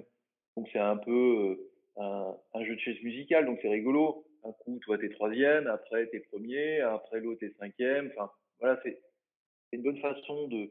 C'est une émulation, en fait, c'est chouette, c'est rigolo. Ça, ça se passe bien. rarement des personnes qui sont malveillantes et qui te piquent tes fringues, qui ou qui t'emmerde à ton échauffement, parce que ça peut arriver. C'est très rare, mais ça peut arriver. Il y en a beaucoup aussi qui essaient de jouer la carte de la déstabilisation avant de monter sur scène, euh, en critiquant ton physique, ou en disant que tu es mal tanné, ou euh, en te demandant, mais tiens, mais qu'est-ce que tu fais là? La dernière fois, tu as fait 5, euh, tu, tu, penses faire quoi aujourd'hui? 6, 7, 8 Il y en a beaucoup, qui jouent cette carte-là aussi, tu vois. on n'y on, on va pas tous non plus pour les mêmes raisons. Il y a des gens qui ont un ego surdimensionné qui veulent entretenir cet ego parce que ce sont les dieux de leur salle de sport, dans la salle de sport de leur quartier où ils sont. Euh, parce que sur Instagram, ils ont dit qu'ils allaient gagner, donc euh, ils se sentent obligés de gagner. Hmm. Et puis, euh, et puis voilà, faut trouver sa place. Moi, ma place, c'est de m'éclater, de m'amuser. donc, si tu gagnes, c'est bien. Si tu ne gagnes pas, tant pis, quoi. Mais c'est avec beaucoup d'humilité que je dis ça. J'ai toujours eu du bol, j'ai toujours fini au moins troisième. Donc c'est chouette si tu veux. Enfin, sixième euh, championnat d'Europe. Mais euh, euh, championnat d'Europe, quand tu es dans le top 6 et que tu repars avec une coupette, c'est super. Euh, donc voilà, mais parce que c'est quand même un investissement de faire une compétition, tu vois. Euh, c'est les inscriptions, c'est plusieurs mois de préparation c'est euh, euh, les nuits d'hôtel, euh, c'est le TAN, ça va être les frais annexes que tu vas prendre en charge. Si tu as un entraîneur, bah, c'est de, de payer ton entraîneur aussi. Enfin, c'est un véritable budget. Mmh.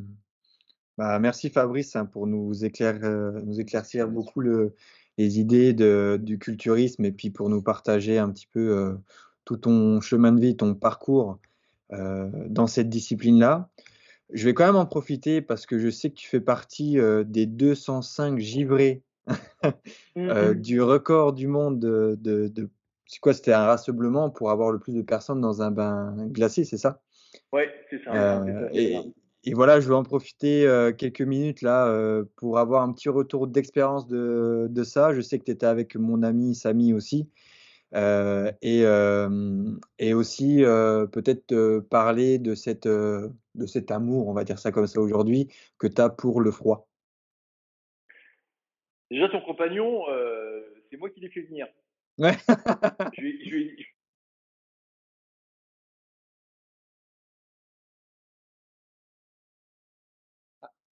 Ça a coupé, mais c'est revenu. Mais par contre, je t'entends pas, ouais. Je t'entends plus. Ouais, moi je ah, t'entends, c'est bon. C'est bon? Ouais, Parfait. nickel. Ok, on a une toute petite coupure. Euh, en, fait, le championnat du monde, euh, donc il était organisé par, euh, par Jean-François Tual, mmh. qui est mon mentor sur cette partie méthode Wim Hof. donc la technique à la fois de respiration et de bénéfice des bains glacés. Donc en fait, en France, il y a principalement deux, enfin il y en a plusieurs, mais au moins deux majeurs euh, sur le territoire, et Jean-François en fait partie. Euh, L'idée, c'était effectivement de, de, faire un petit challenge rigolo où on remplissait une piscine d'un camping qu'on avait loué pour l'occasion de 10 tonnes de glace. et puis il fallait être le plus nombreux possible. Et donc battre ce record du monde, on a fini effectivement à 205. Euh, les premiers, enfin, on est resté entre 3 minutes et 17 minutes, 17 minutes pour les derniers. Moi, je suis resté jusqu'au bout parce que c'était quand même plus rigolo, puis c'était trop facile parce que extérieurement parlant, malheureusement, il faisait 25 degrés. Ouais. c'était chouette parce qu'il y avait une superbe lumière. Euh, mais euh, bon, ça aurait été rigolo aussi s'il tombait des draps, euh, des, des, murs de flotte et puis du froid, vraiment. Bon. On n'a pas choisi, c'est comme ça. Euh, mais les bains glacés, effectivement, c'est une super révélation à la fois pour, pour entretenir ta force vitale, pour pouvoir entretenir ta, ton, enfin, travailler ton antifragilité, mmh. le principe de l'hormèse, hein, que par le biais de, du CNH et et de Pierre euh, une mise en avant sur, sur, sur ces principes-là. Bien sûr. Moi, je suis euh, tellement adepte de, des bains glacés que j'ai un congélateur euh, dans mon car, sous mon carport avec de l'eau glacée et je m'y baigne presque tous les jours, pas tous les jours parce qu'il ne faut pas épuiser ses surrénales euh, et trop en abuser, mais j'essaie d'y aller quand même très souvent parce que l'eau de mer en Bretagne est à 10 degrés, bon, c'est trop facile. autant, autant aller dans une oie zéro. Et, euh, et voilà, et c'est vraiment super parce que ça permet de lutter contre ton inflammation, euh, générée notamment par ta pratique sportive. Ça mmh. permet en même temps de stimuler ton système immunitaire, de travailler ta force mentale. Et puis, euh, bah, quand tu sais que c'est pas mortel, euh, abusé, mais ça a que des bénéfices, bah, tu, tu y vas, tu sautes dedans, quoi. Voilà. Avec cette dynamique respiratoire hein, qui était quand même un incontournable, on fait pas ça comme ça. Bien sûr. fait avant tout des exercices de respiration. Euh, c'est un ensemble. Mais c'est fantastique. Et je ne peux qu'inviter euh, tout à chacun à euh, s'y essayer, au moins faire quelques douches glacées, et puis ensuite euh, franchir le pas et aller carrément euh, dans un, sans pourtant acheter un congélateur comme moi et le remplir d'eau, euh, mais, mais d'aller dans, dans, dans, une entité euh, comme le Ice Bar à Paris ou euh, mmh. des stages euh, sont organisés pour, pour découvrir les bienfaits du froid. Mmh. Et tu le fais aussi euh, lors de promenades ou autres, ou peut-être tu sors en t-shirt ou euh, torse nu Ouais, ben là, euh, il y a quelques temps, j'ai bien il y a quelques temps parce que on a eu un sacré redout, mais ouais. je crois que c'était au mois de novembre, non, au mois de décembre, début décembre, on a eu des températures négatives ouais. en Bretagne, on a eu du moins 3, moins 4 degrés.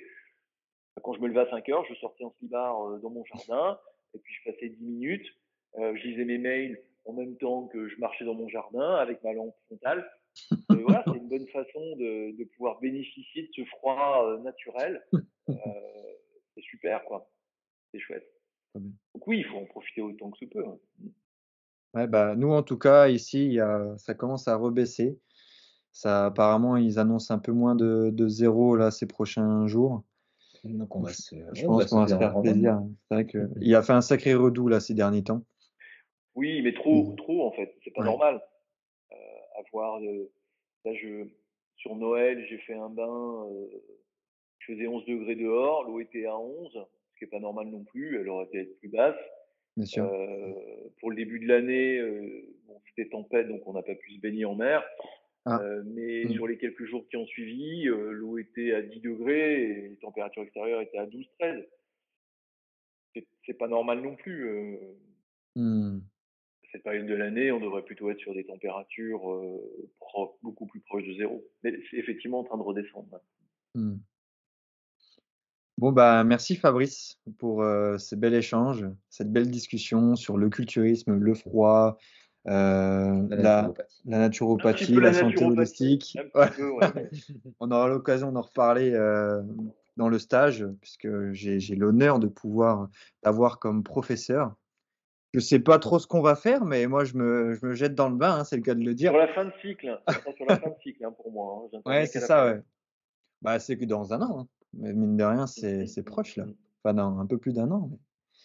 Top. J'ai l'habitude de terminer mes podcasts avec euh, trois petites questions assez rapides, assez simples. Et puis, et puis voilà. Donc euh, la première, c'est si jamais tu devais te réincarner en un animal, un animal totem, lequel ce serait et pourquoi? Bah, C'est très simple, un chat. J'ai toujours eu des chats, et là j'ai deux chatounes. C'est euh, une vie de rêve. Tu passes ton temps dans le canapé, euh, dans, on a une peau de mouton, là, ils sont tout le temps dans la peau de mouton. Tu manges aux heures, euh, aux heures fixes. T'as pas trop de boulot à faire, on te demande rien parce que tu sais rien faire. C'est le bonheur. Donc ouais, un chat, ouais, un chat. Ouais, je, je, vois que tu, tu, tu, tu, utilises beaucoup tes chats. En tout cas, tu, nous montres beaucoup tes chats euh, dans, ah, mes amours, ton ouais, ah. Ah, je comprends bien. Euh, deuxième question, euh, si tu as un livre à nous conseiller, euh, ce serait lequel et pourquoi? Eh ben, écoute, je t'ai parlé du Marieb tout à l'heure. Ah, par exemple. Voilà. Ok, super. Et dernièrement, s'il y a des personnes qui souhaitent échanger, te contacter, peut-être pour venir faire des consultations avec toi, pour pouvoir faire un, programme d'entraînement, comment on peut te retrouver et te contacter? Bah, c'est simple, j'ai un site euh, internet qui s'appelle coaching-vitalité.fr. On passe par ce vecteur-là, tout simplement. Mmh euh, c'est la meilleure solution parce que sur les réseaux sociaux, on peut également me contacter euh, sur Fabrice Vivier Thérapeute. Mais je suis pas forcément fan de ce vecteur pour échanger. Mmh sachant qu'en plus sur mon site, je, je tiens un blog où je mets très régulièrement des astuces euh, pour l'alimentation avec des recettes. Euh, là dernièrement, j'ai mis une recette euh, de galettes des rois crues et sans gluten. donc voilà, c'est l'occasion de pouvoir transmettre également des petites choses. Donc on peut déjà, sans pour autant faire appel à mes services en, consultation au cabinet ou en distanciel, Bien sûr. bénéficier déjà d'informations que je transmets par ce mmh. biais-là. Et puis effectivement Instagram où je communique notamment par les stories euh, euh, sur, sur mon quotidien et puis des choses qui me viennent à l'esprit. Euh, voilà. Tu peux aussi partager peut-être ta vision des choses, de la société. Oui. moi, alors moi je, moi, je, je disais tout à l'heure, hein, j'assume pleinement mon âge et c'est un âge où on a acquis ce pouvoir de dire non et, et de pouvoir affirmer nos pensées, d'affirmer sa personnalité. J'ai ma personnalité, mmh. j'ai euh, j'ai mes pensées. Il y a des choses qui me débectent et quand ça me débecte, je mets le doigt dessus. Euh, c'est pas pour autant que j'utilise les réseaux sociaux pour euh, cracher sur un tel ou un tel ou, euh, ou être médisant et malveillant parce que c'est à l'encontre de ma philosophie et de qui je suis véritablement. Mmh.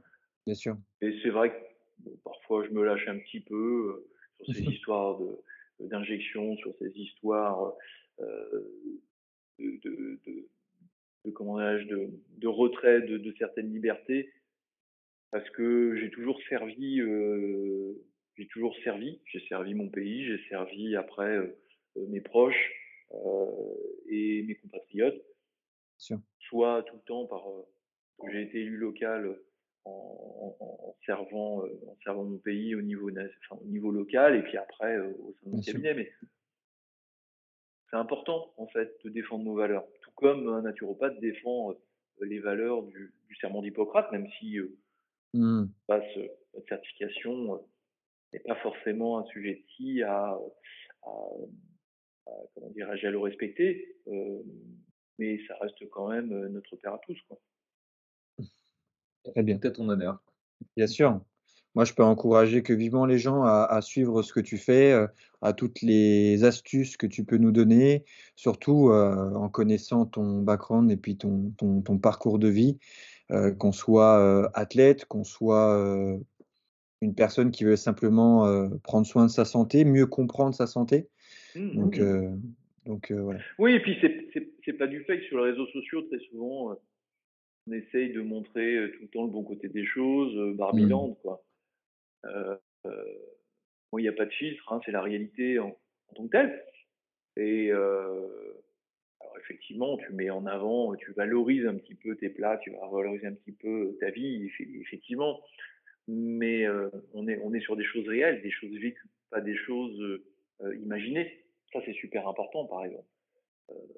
Et, et, si on prend les, le, travail d'un préparateur physique, il y a beaucoup de préparateurs physiques qui malheureusement trompent un petit peu leur clientèle parce que entre leur, leur vie réelle et ce qu'ils transmettent sur YouTube ou sur Instagram, il y a un delta phénoménal. Quoi.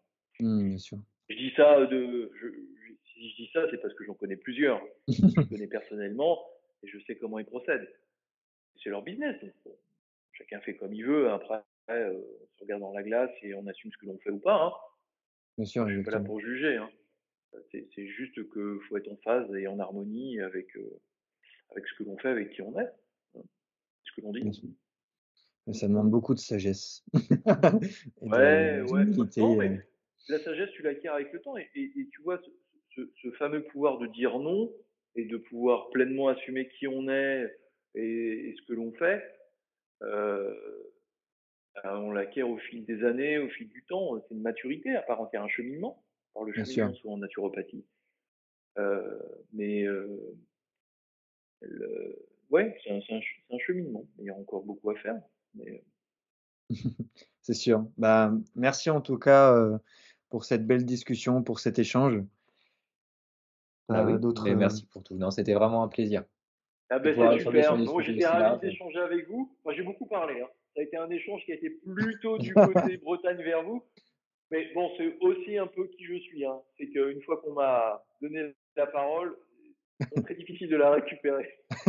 non, mais de toute façon, c'est le but de ce podcast, hein, c'est de découvrir la personne euh, qu'on a en face même si des fois on peut bien sûr euh, avoir une discussion où chacun donne son avis, mais, euh, mais ça m'intéressait vraiment de pouvoir avoir tout ton parcours, du moins on a parlé beaucoup du culturisme et puis tout ce côté bioculturisme. ça, ça m'intéressait beaucoup de, de, remettre les choses justement dans, dans, son contexte et remettre les pendules à l'heure en disant que arrêtez forcément de, croire tout ce qu'on peut vous dire dans ce sujet-là, dans ce domaine-là, dans tout ce qui peut être dopage, dans tout ce que. Euh, et puis que, montrer aussi que, que n'importe que ce soit le sport, notamment celui de, la musculation, il, faut au bout d'un moment euh, se prendre en main, il faut avoir ce goût de l'effort, parce que c'est ça qui va beaucoup plus euh, déterminer tes résultats, qui va déterminer bah, toutes tes envies sportives, plutôt que le simple fait justement de rester sur des clichés à il faut que je prenne ci comme complément, etc. Bah non, c'est le, c'est tout le fruit du travail, c'est tout un chemin, c'est tout un parcours, c'est toutes des remises en question, c'est un apprentissage, c'est des échanges qu'on a avec d'autres personnes pour savoir comment eux ils ont réussi. Et derrière, on arrive à trouver une espèce de, son propre remède pour pouvoir avoir une ascension, même spirituelle ou corporelle, à mieux comprendre et savoir ce qui fonctionne pour nous par rapport à, tout ce qu'a pu nous conseiller les autres personnes. Régularité, patience et détermination. Mmh. C'est beau. Ça, ça fonctionne. Bien sûr. Mais, c'est vrai que euh, vu qu'on peut être. tu ne peux pas avoir des résultats si euh, tu ne mets pas euh, en pratique ces trois principes. C'est pas possible. Mmh. Bah, c'est des choses que j'essaie d'inculquer aussi pas mal parce que sans, jugement ou sans extrémisme, si on se dit comme ça, on, est de plus en plus dans une quand même société où on est très matérialiste, où on veut tout tout de suite et que on, au niveau marketing, c'est très dur de vendre à ses clients que alors oui, en trois mois par exemple, je peux, te, je peux déjà changer quelque chose déjà peut-être avoir ce goût de l'effort, ce goût de, je me prends en main, etc. Mais la solution miracle n'existe pas. Si tu veux vraiment que je te construise un corps, une, sensibilité, une, philosophie de vie, il va falloir que ça prenne des années. Et pas forcément des années au sens où il va falloir que tu restes. Euh, faut, que tu, tu mets moi en tant que coach pendant 5, 10, 15 ans. Non, c'est avoir quelque chose qui va t'apporter, qui va t'amener vers l'autonomie, où justement, tu n'auras plus besoin de solutions miracles, tu n'auras plus besoin de quelqu'un qui doit constamment te motiver et constamment être là pour toi, et tu sauras choisir toi-même ce qui est bon pour toi. Et c'est à partir de là aussi, je pense et je trouve, dès qu'on a compris ça, c'est à partir de là qu'on peut commencer à aider les autres.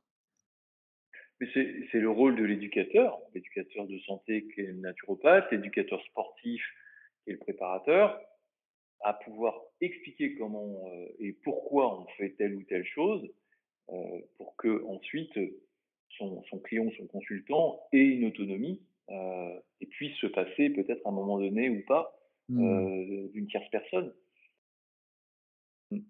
Ouais, c'est sûr, mais de toute façon, je trouve que quand même, il y a pas mal de, bon, ça dépend comment on voit les choses, mais de changements positifs où les gens se posent de plus en plus la question est-ce que le système dans lequel on vit, ça fait vraiment sens? Parce que je, je sens qu'en fait, naturellement, euh, il y a des choses qui ne, qui ne, vont plus ou que le corps demande sans comprendre vraiment pourquoi. Et, et, on se rend compte qu'on a quand même peut-être de base une vie qui se veut euh, de plus en plus confortable et donc du coup de plus en plus sédentaire mais on n'a jamais eu autant peut-être de personnes qui sont aussi fatiguées, aussi dépressifs, aussi déprimés, alors qu'on fournit moins d'efforts. Donc je pense que il peut y avoir quand même une ascension derrière tout ça où les gens se, se, remettent pas mal en question et, et c'est bah, là où on peut les. Sortir de sa zone de confort, sortir de sa zone de confort, véritablement. Effectivement, le fait d'être oisif, d'avoir trop de confort, ça nuit. Tu vois, l'histoire des bains glacés, euh, ça en fait partie entre autres. Hein. Euh, pourquoi s'embêter à faire des douches froides alors que j'ai de l'eau chaude? Euh, C'est quoi mon intérêt? Ah oui, bah oui. Tu profites beaucoup plus du confort derrière tout ça, quoi. Et c'est amusant quand on nous demande de réduire notre température à la maison à 19 degrés. ici, il fait 17. On n'est pas mort, hein, et, je, suis en chemise. j'ai pas besoin d'une liquette sur, sur, le, sur le dos, quoi faut être sérieux, quoi. À quoi ça sert d'avoir une maison chauffée à 21 degrés? Mmh. En plus, ça va te générer plus des troubles qu'autre chose. Si en plus tu es oisif, tu passes ton temps euh, derrière ton canapé, enfin dans ton canapé devant ta télévision, sors quoi, va dehors, bordel, fais, euh, fais une mmh. activité physique, va marcher, va respirer, euh, va écouter les oiseaux, c'est quelque chose quoi. ça coûte rien en plus, c'est gratuit, ça coûte rien. Ah, je suis, je bois tes paroles. Et... conscience de ça. Alors, il y a des personnes qui vivent en banlieue, dans une tour HLM. c'est pas si facile. Bien sûr. Je vous comprends tout à fait. Mais c'est pas pour autant que ça ne t'empêche pas, même si tu vis dans un endroit comme ça, de sortir et même si tu dois faire 20 minutes de bus, de trouver un endroit, un parc, tu vas pouvoir te poser. Et qu'il pleuve, qu'il vente, qu'il neige, on s'en fout, quoi. Il faut mettre son nez dehors, il faut sortir, il faut arrêter d'être casanier n'est pas des lapins euh, dans des cages. Il faut sortir. Mmh. Moi, j'étais fou avec ces histoires de confinement où il fallait pas sortir à un kilomètre, que je n'ai pas du tout respecté d'ailleurs. Euh, mais t'as pas, euh, pas acheté un chien ou adopté un chien juste pour sortir? Bah, J'ai la chance d'avoir un grand terrain, donc déjà on pouvait courir chez nous. Super. Mais en plus de ça, euh, cette histoire de un kilomètre, c'était de la connerie humaine. Enfin, faut, faut être sérieux, quoi. Euh, à un moment donné, il faut savoir dire non et stop. Et euh, je peux pas revenir là-dessus parce que c'est un sujet euh, délicat et qui me fait monter dans les tours aussi assez rapidement. Mais il faut arrêter d'être con.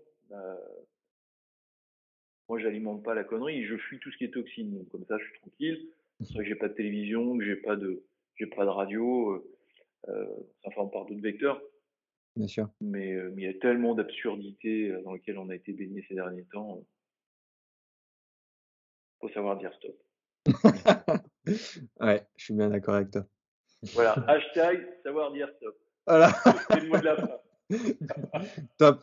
Bah, merci mon Fabrice, je te retiens pas plus longtemps, tu as certainement plein de choses à faire.